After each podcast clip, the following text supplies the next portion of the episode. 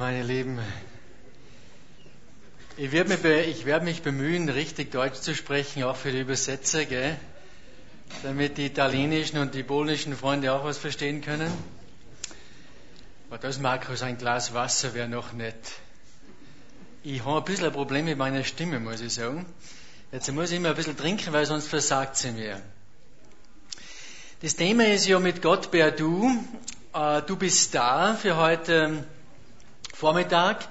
Und als Predigtext möchte ich lesen oder als, als Lesetext Lukas 24. Wenn du eine Bibel dabei hast, darfst du gerne aufschlagen. Aber das ist, worauf ich dann diese, was ich sagen möchte, bauen werde. Lukas Kapitel 24. Das ist die Geschichte, wo die zwei Jünger nach Emmaus unterwegs sind. Und ich lese es mal vor und dann schauen wir ein bisschen näher rein. Lukas 24 und Vers 13 und siehe, zwei von ihnen gingen an diesem Tag, das ist am Ostersonntag, nachdem Jesus auferstanden ist, gingen sie nach einem Dorf mit Namen Emmaus, 60 Stadien, das sind elf Kilometer von Jerusalem entfernt. Und sie unterhielten sich miteinander über dies alles, was sich zugetragen hatte. Und es geschah, während sie sich unterhielten und miteinander überlegten, dass sich Jesus selbst nahte und mit ihnen ging. Aber ihre Augen wurden gehalten, sodass sie ihn nicht erkannten. Er sprach aber zu ihnen, was sind das für Reden, die ihr im Gehen miteinander wechselt? Und sie blieben niedergeschlagen stehen. Einer aber, mit Namen Kleopas, antwortete und sprach zu ihm, ja, bist du der Einzige, der in Jerusalem wohnt und nicht weiß, was dort geschehen ist in diesen Tagen? Und er sprach zu ihnen, was denn? Sie aber sprachen zu ihm, ja, das von Jesus, dem Nazarener, der ein Prophet war, mächtig im Werk und Wort vor Gott und dem ganzen Volk, und wie ihn die hohen Priester und unsere Obersten zum Todesurteil überlieferten und ihn kreuzigten. Wir aber hofften, dass er der sei, der Israel erlösen sollte. Doch auch bei alledem ist es heute der dritte Tag, seitdem dieses geschehen ist. Aber auch einige Frauen von uns haben uns aus der Fassung gebracht, das hat sich bis heute nicht geändert, die am frühen Morgen bei der Gruft gewesen sind. Und als sie seinen Leib nicht fanden, kamen und sagten, dass sie auch eine Erscheinung von Engeln gesehen hätten, die sagten, dass er lebe. Und einige von denen, die mit uns sind, gingen zu der Gruft und fanden es so, wie auch die Frauen gesagt hatten, ihn aber sahen sie nicht. Und er sprach zu ihnen, O ihr Unverständigen und im Herzen zu träge, an alles zu glauben, was die Propheten geredet haben. Musste nicht der Christus dies leiden und in seine Herrlichkeit hineingehen? Und von Mose und von allen Propheten anfangend erklärte er ihnen in allen Schriften das, was ihn betraf. Und sie näherten sich dem Dorf, wohin sie gingen, und er stellte sich, als wollte er weitergehen. Und sie nötigten ihn und sagten, bleibe bei uns, denn es ist Abend und der Tag hat sich geneigt. Und er ging hinein und er blieb bei ihnen. Und es geschah, als er mit ihnen zu Tisch lag, nahm er das Brot und segnete es, und als er es gebrochen hatte, reichte er es ihnen, ihre Augen aber wurden aufgetan. Danke, Markus. Und jetzt bin ich fertig. Mal trinken. Diese zwei Jünger die hier mit Jesus elf Kilometer nach Emmaus gingen, das waren Jünger Jesu, das waren keine Ungläubigen. Und am dritten Tag nach Karfreitag, am dritten Tag gingen sie niedergeschlagen weg von Jerusalem. Das ist ganz interessant, weil Jesus hat den Jüngern ein paar Mal, mindestens dreimal gesagt, ich werde gekreuzigt werden und am dritten Tage werde ich auferstehen. Das heißt, wo hätten diese Jünger sein sollen? Wisst ihr wo? Sie hätten am dritten Tag in aller Früh Blumen kaufen sollen, ein Spalier vor dem Grab aufstellen und Jesus aus dem Grab erwarten. Das wäre normal gewesen. Weil er hat es ihnen ein paar Mal gesagt, ich werde am dritten Tag auferstehen. Sie aber, jetzt war der dritte Tag, da wo Jesus gesagt hat, er wird auferstehen, gingen weg von Jerusalem, niedergeschlagen. Und das ist interessant, sie gingen nicht nur niedergeschlagen, sie sagten dann zu Jesus, ja, wir haben gehofft, wir hofften, dass er der sei, der Israel erlöst. Aber jetzt ist er tot, jetzt kannst du es vergessen. Er war ein Prophet, aber jetzt ist er tot, jetzt ist er nichts mehr. Sie gingen weg von Jerusalem. Und dann kommt Jesus zu ihnen dazu und sie erkennen ihn nicht. Weißt du was? Ich weiß nicht, wie es dir geht. Aber manchmal habe ich schon gedacht, wenn nur Jesus neben mir gehen würde, dann wäre alles anders. Nun, Jesus ging tatsächlich neben diesen zwei Jüngern der größte Tag im Universum. Gott war da, aber es hat ihr Leben nicht verändert.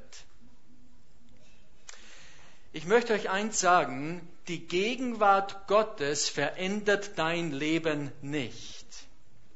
Nicht unbedingt.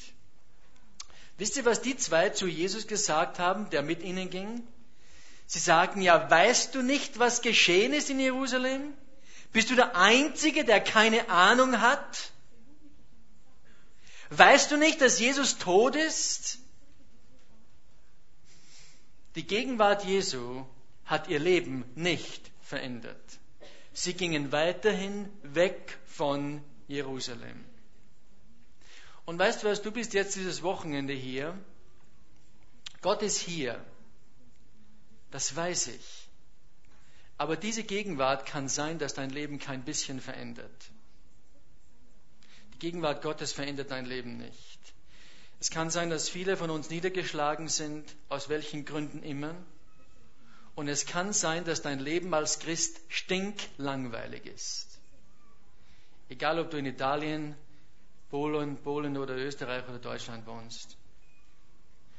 Hast du schon manchmal gedacht, wenn nur Jesus jetzt neben mir wäre, dann wäre alles anders. Ich darf dir etwas sagen, es wäre nicht anders. Diese zwei Jünger hatten Jesus neben sich. Es war nichts anders.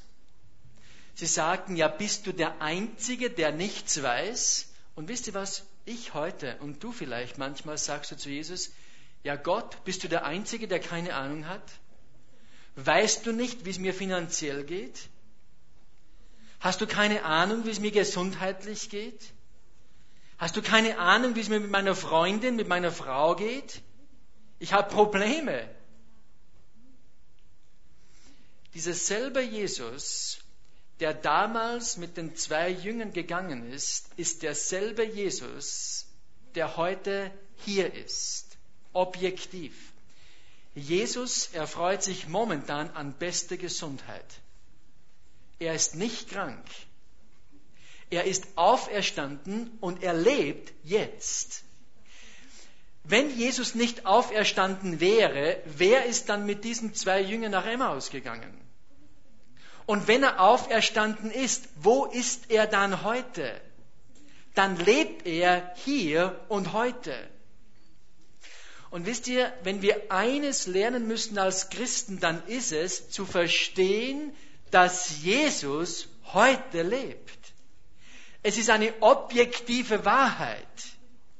Ich glaube, einmal am jüngsten Tag werden wir zurückschauen auf unser Leben und erkennen, Jesus war neben mir, er war in mir jede Sekunde meines Lebens, wenn ich es doch nur geglaubt hätte mein Leben wäre völlig anders. Sieh dir, obwohl wir bekennen als Christen, wir glauben, ich glaube an Gott den Vater und an Jesus Christus, an die Auferstehung der Toten, obwohl wir das bekennen, leben du und ich sehr oft so, als ob Jesus tot wäre, so wie die zwei Emmaus-Jünger. Ich lebe im Ich, mich, mir, mein. Im Deutschen sagt man ich, mich, mein, mir, Herr segne diese vier. Es geht immer nur um mich, um mein, um ich. Und so lebe ich. Aber wisst ihr was, das ist eine Lüge. Äh, lass mich das demonstrieren.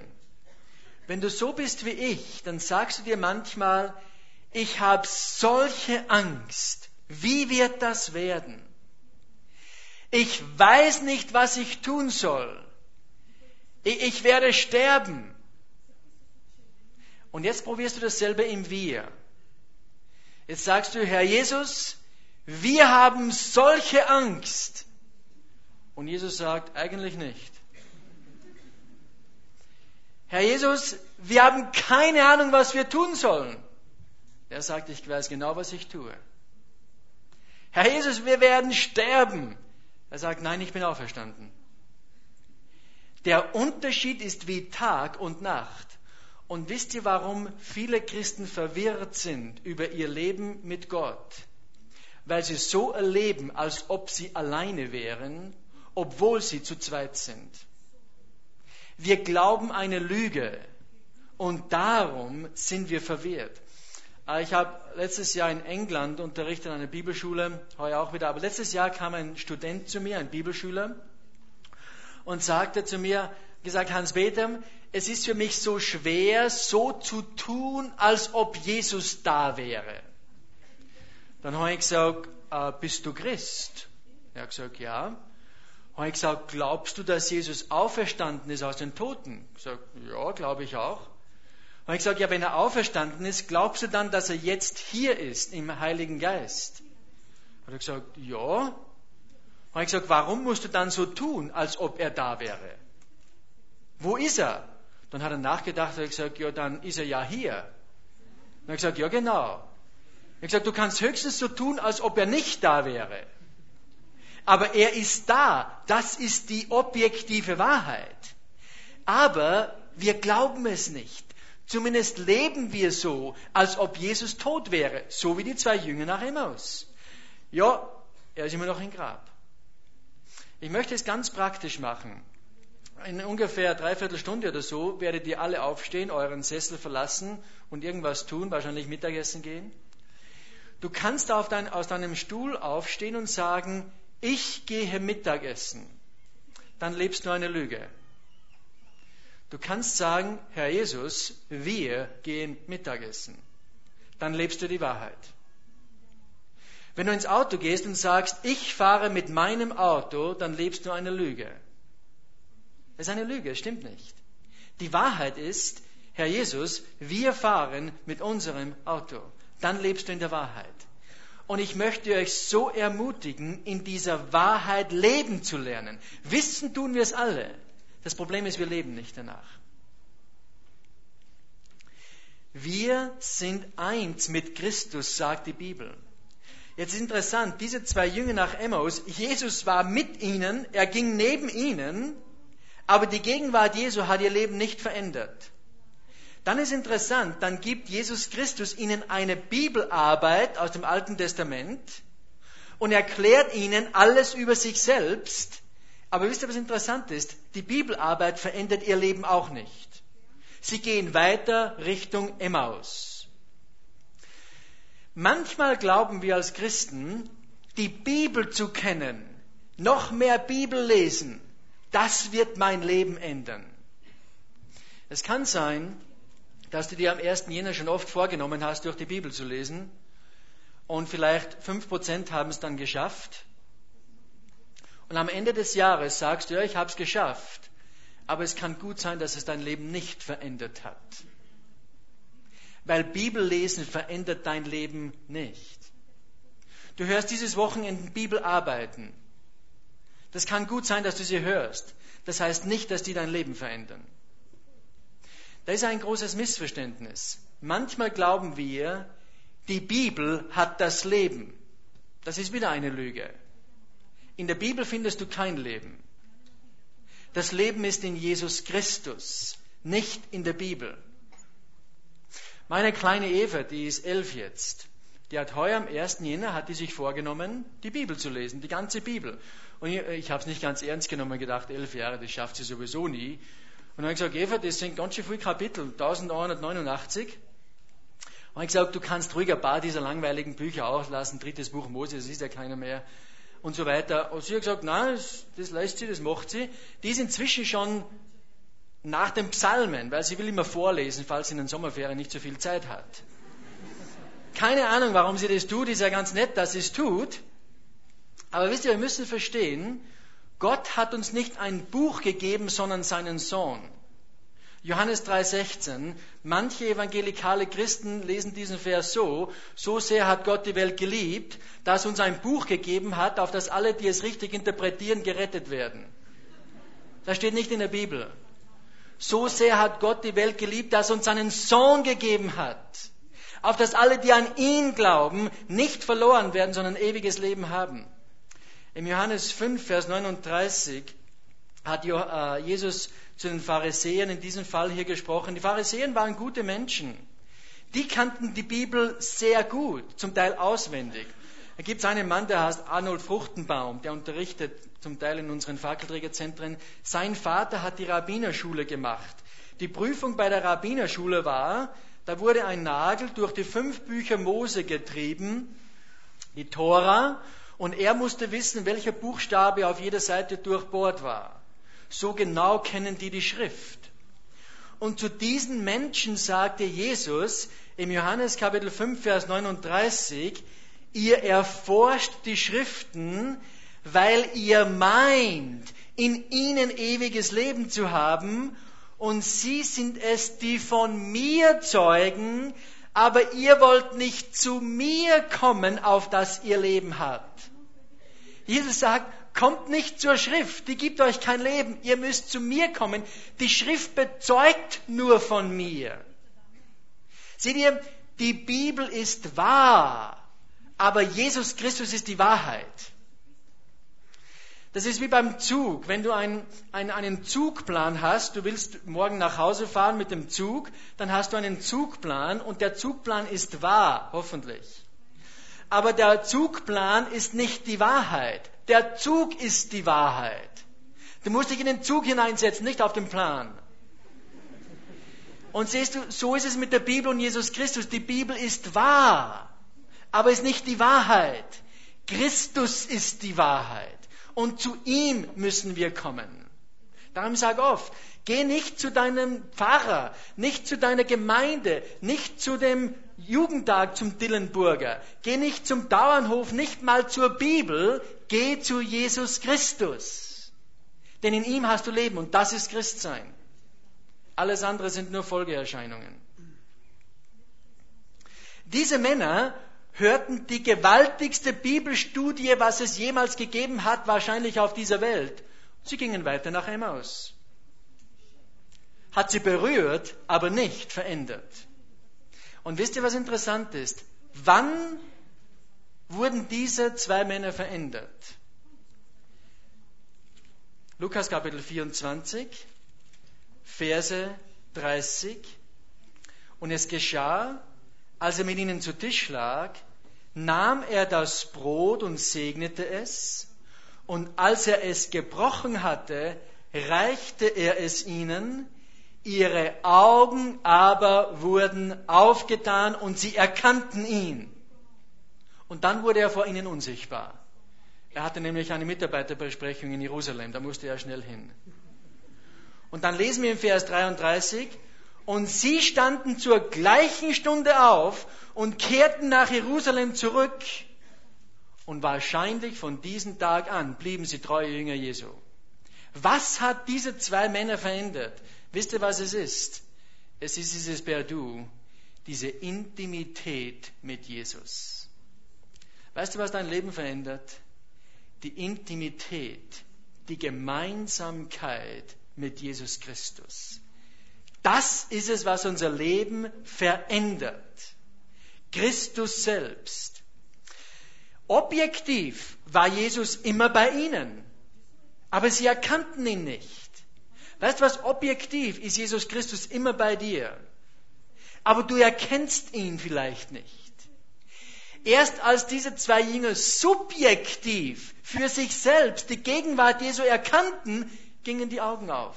In der Gemeinschaft, in der Intimität mit Jesus. Nur zu wissen, dass es Jesus gibt, verändert dein Leben nicht. Nur die Bibel studieren verändert dein Leben nicht. Es ist die Intimität mit Jesus Christus, das dein Leben für immer verändert. Darum interessant bei Maria und Martha. Die Martha war eine fleißige Frau, so wie vorhin, die da Kuchen gebacken hat und so weiter. Aber Jesus hat zu Maria gesagt, Maria, du hast das bessere Teil gewählt. Denn Maria hörte Jesus zu. Sie blieb in der Intimität, in der Gemeinschaft mit Jesus Christus. Ist übrigens ganz interessant. Diese Familie, Lazarus, Martha und Maria, die waren alle drei Singles, soweit wir wissen. Das war die Lieblingsfamilie von Jesus Christus. Da gingen wir so Kaffee trinken und Country-Musik hören oder so. Kaffee trinken auf jeden Fall.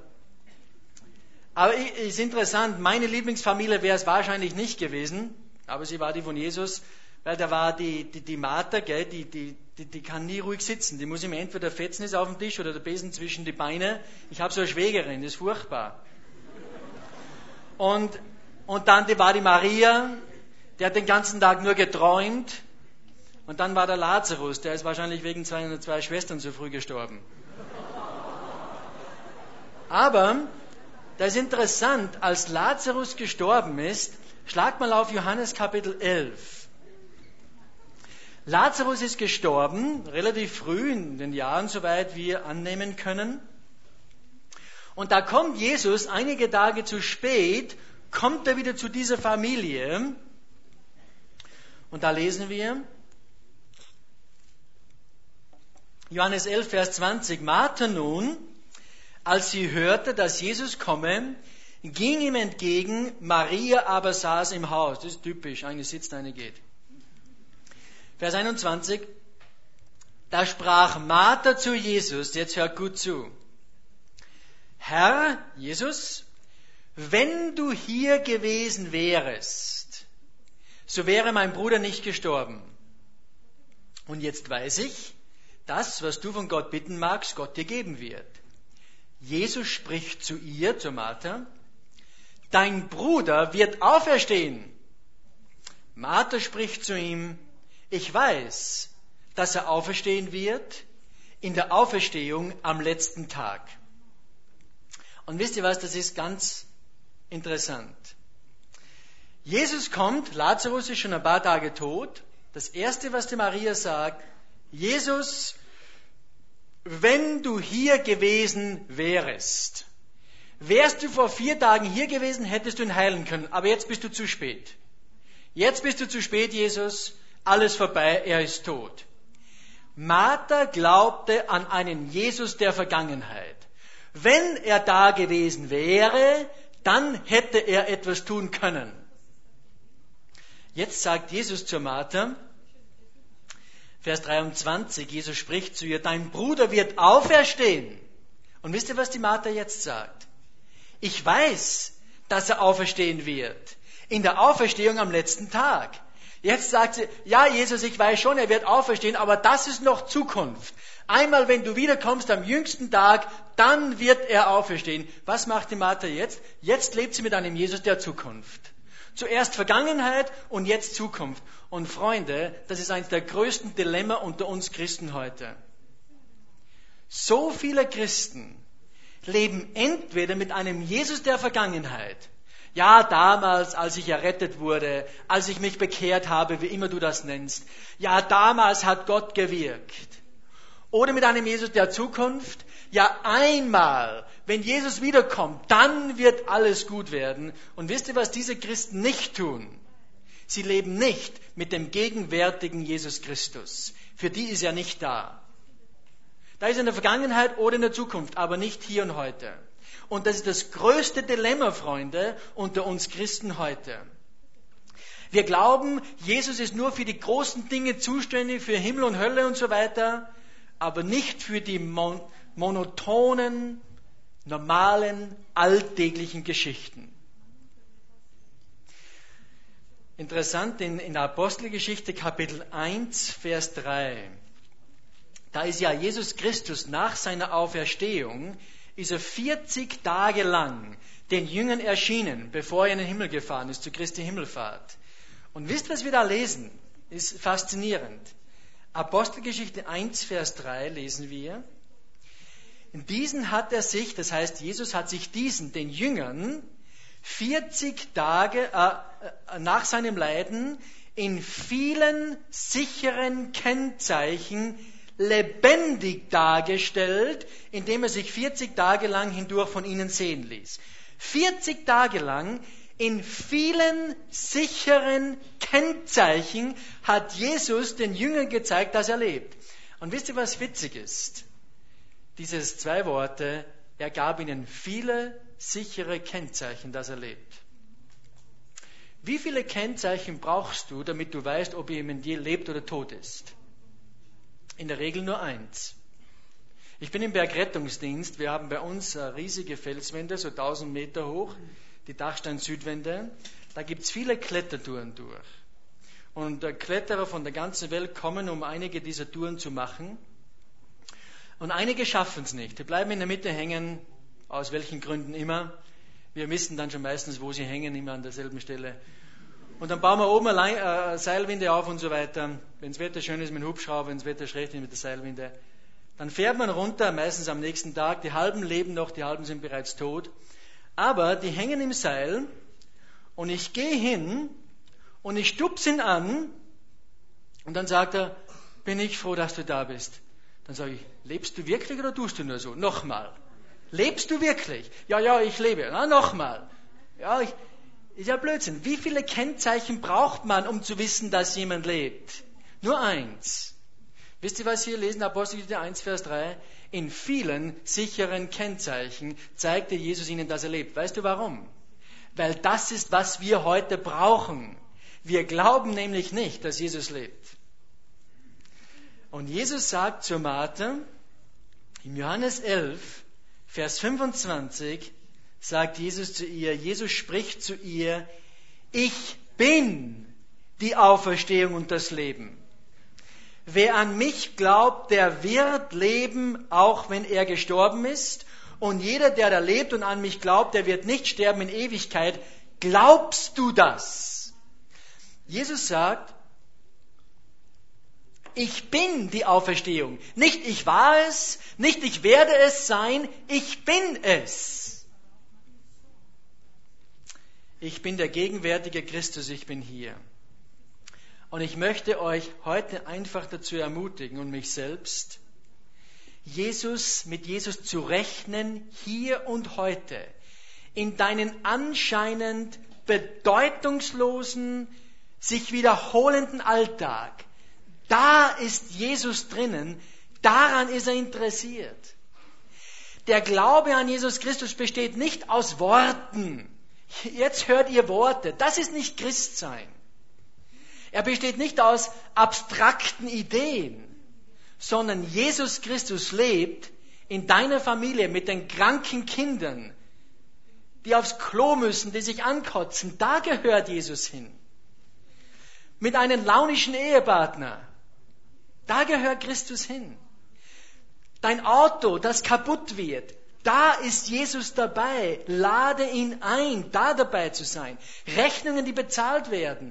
Da gehört Jesus inkludiert, nicht in unseren geistlichen Ideen.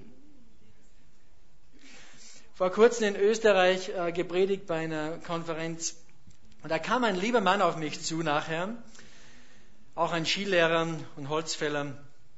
Und hat er gesagt, hat gesagt, was ich kenne Jesus schon lange und ich gehe auch mit Jesus spazieren, aber er hat gesagt, es ist so schwer für mich, dass ich mich konzentriere beim Beten. Er sagt, ich gehe in den Wald und ich rede mit Gott und dann höre ich eine Motorsäge. Und ich muss wissen, was das für eine Motorsäge ist, Husqvarna oder, oder Stiel oder sonst eine und ich bin schon wieder abgelenkt. Dann gehe ich weiter und ich höre einen Traktor. Ich muss wissen, was das für ein Traktor ist. Dann habe ich gesagt, was, was ist eigentlich kein Problem.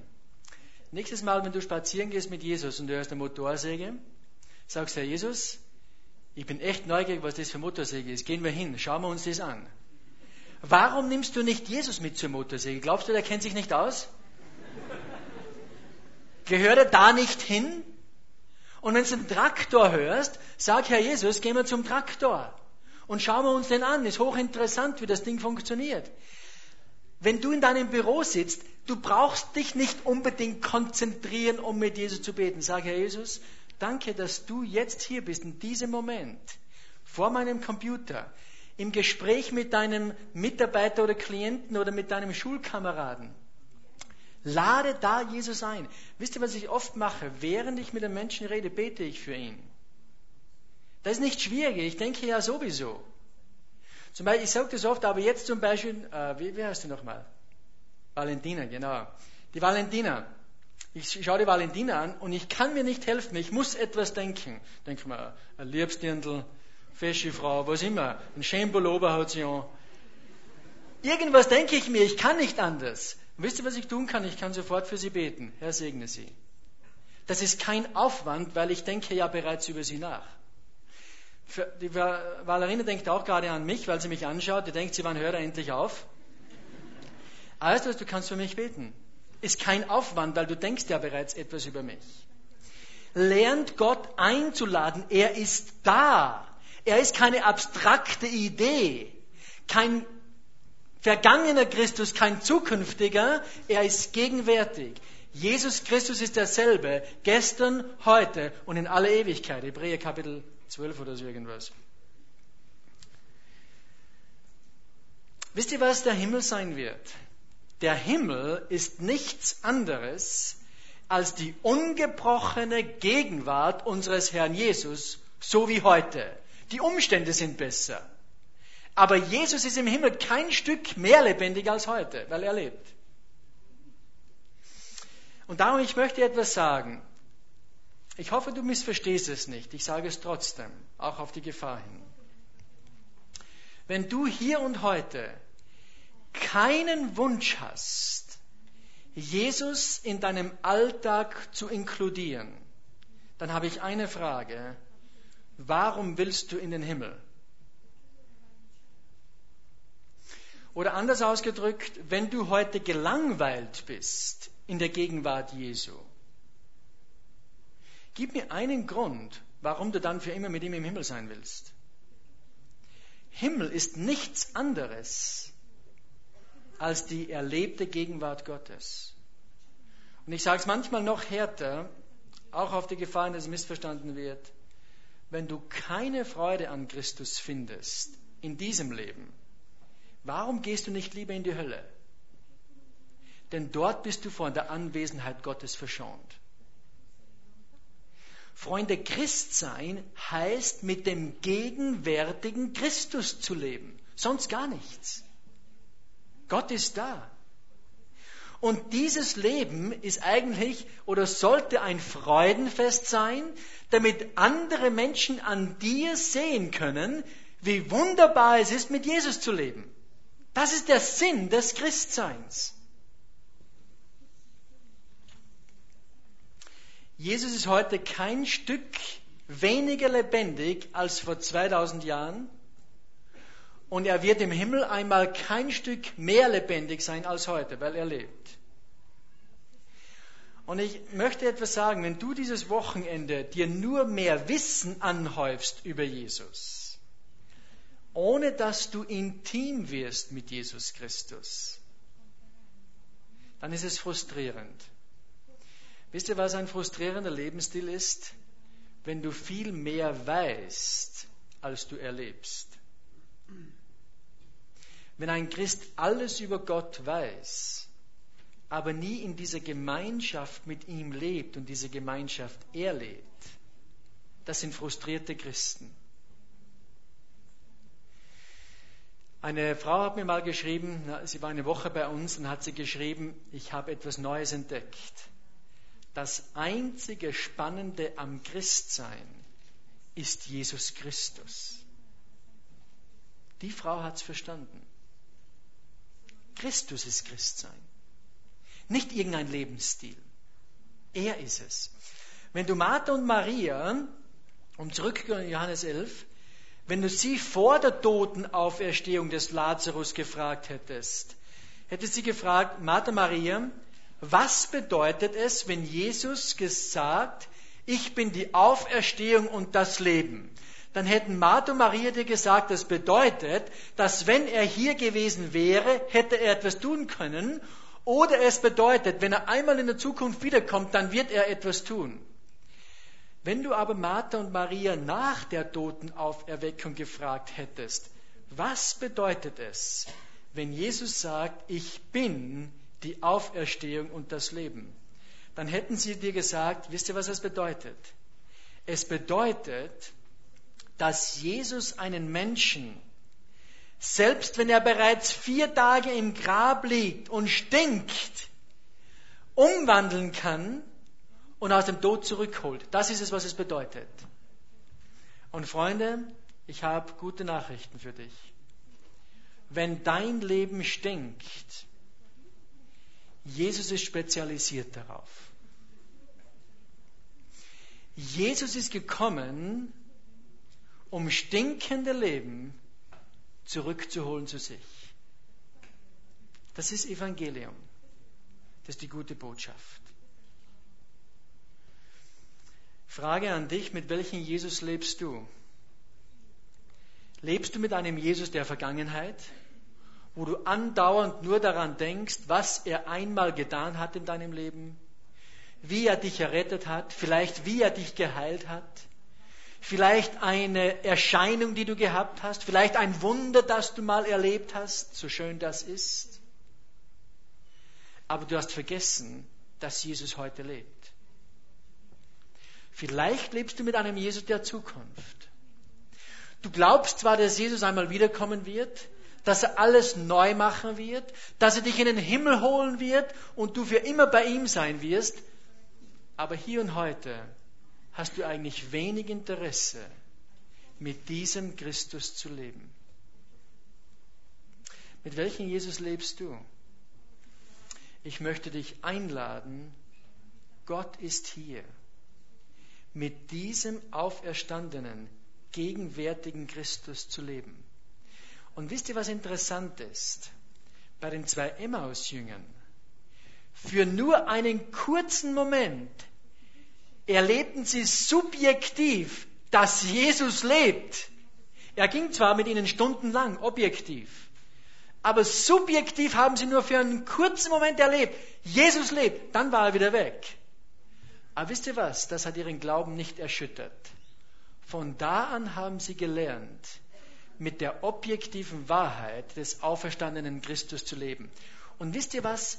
Dieses subjektive Erleben, wo wir fühlen, ich fühle, dass Jesus lebt, die gibt es. Aber suche sie nicht. Sie sind meistens nur kurze, punktuelle Erlebnisse. So wie bei der Maria vor dem Grab. Da fragt sie noch Jesus, ja, wo hast du ihn hingelegt? Und Jesus sagt, Maria. Einen kurzen Moment wusste sie, das ist Jesus. Dann war er weg. Und dann hat sie aber gelernt, mit der objektiven Wahrheit des auferstandenen Christus zu rechnen. Die in Johannes 21, da waren die Jünger am Boot, sind fischen gegangen, das konnten sie auch nicht mehr. Und da war Jesus am Ufer und dann lesen wir, dann erkannten sie, dass es Jesus war, für einen kurzen Moment. Und dann war er wieder weg diese Intimität mit Christus. Und ich möchte dich bitten, lerne in dieser Gemeinschaft mit Jesus zu leben. Du wirst punktuell erleben, dass er lebt, aber noch wichtiger ist, du wirst objektiv gewisser, dass er da ist. Spurgeon hat einmal gesagt, Gottes Liebe zu fühlen ist etwas Wunderbares. Aber an Gottes Liebe zu glauben, auch wenn du sie nicht fühlst, ist mehr. Es ist beides. Es ist die objektive Wahrheit. Jesus ist da. Und es ist das subjektive Erleben, wo wir fühlen, wir merken, wir spüren es. Jesus lebt. Aber wesentlich ist die objektive Wahrheit. Er ist da. An diesem Wochenende, er ist da. Geh spazieren mit ihm. Wisst ihr, was ich oft sage an so Konferenzen wie diesen? Manchmal dauern sie ja länger, fünf Tage oder so. Da kommen tausend Leute fünf Tage zusammen, um von Jesus Christus aus seinem Wort zu lernen. Und wisst ihr, was manchmal der Fall ist? Ich rede manchmal mit denen. Sie haben nicht einmal zehn Minuten einfach alleine mit Jesus geredet. Es kann sein, dass du jetzt zwei Tage hier bist, du hörst viel, du erlebst viel, du triffst Freunde, das ist alles wunderschön, das sollst du auch. Es kann sein, dass du nicht einmal fünf Minuten alleine in der Intimität mit Jesus verbringst. Ich glaube, dann hast du alles versäumt, was es zu versäumen gibt. Denn an diesem Jugendtag geht es darum, Jesus kennenzulernen und ihn besser kennenzulernen. Christenleben besteht nicht aus Events, auch nicht aus Bibellesen. Es besteht aus der Intimität mit Jesus Christus. Und dazu möchte ich euch und mich selber immer wieder daran erinnern. Ich bete noch, lieber Vater, es ist so gut zu wissen, dass du deinen Sohn gesandt hast, auferweckt am dritten Tag und dass du, Herr Jesus, heute lebst. Herr, danke, dass deine Auferstehung ein so sichere Sache ist. Danke, Herr, dass wir dein Wort, die Bibel, historisch archäologisch nachprüfen dürfen und können. Und dass deine Auferstehung eine so gute Beweislage ist, auch von menschlicher Sicht. Danke, Jesus, dass ich nicht an einen Gott glauben muss, der eine Idee ist, sondern dass ich einen Gott habe, der sich offenbart hat in der Geschichte dem ich nachgehen kann, den ich nachprüfen kann auf so viele Art und Weise. Und du dich immer wieder bestätigst. Danke für diese objektive Wahrheit. Ich danke dir aber auch, Herr, für das subjektive Erleben deiner Gegenwart. Die Momente, wo die Augen, die inneren Herzensaugen aufgehen und wir wissen, dass du da bist. Nicht nur im Verstand, auch im Gefühl. Danke, dass wir Gefühle haben, Herr. Du hast sie uns geschenkt. Danke, dass du auch die ansprichst. Und so bete ich, dass wir lernen, in dieser Intimität zu leben. Dass wir mit dir spazieren gehen, mit dir Kaffee trinken, mit dir gemeinsam ein Buch lesen, einfach Zeit mit dir verbringen, dich einladen, in alle Lebensumstände, in unseren Familien mit kleinen Kindern, in unsere Klassenzimmer mit schwierigen Schulkollegen.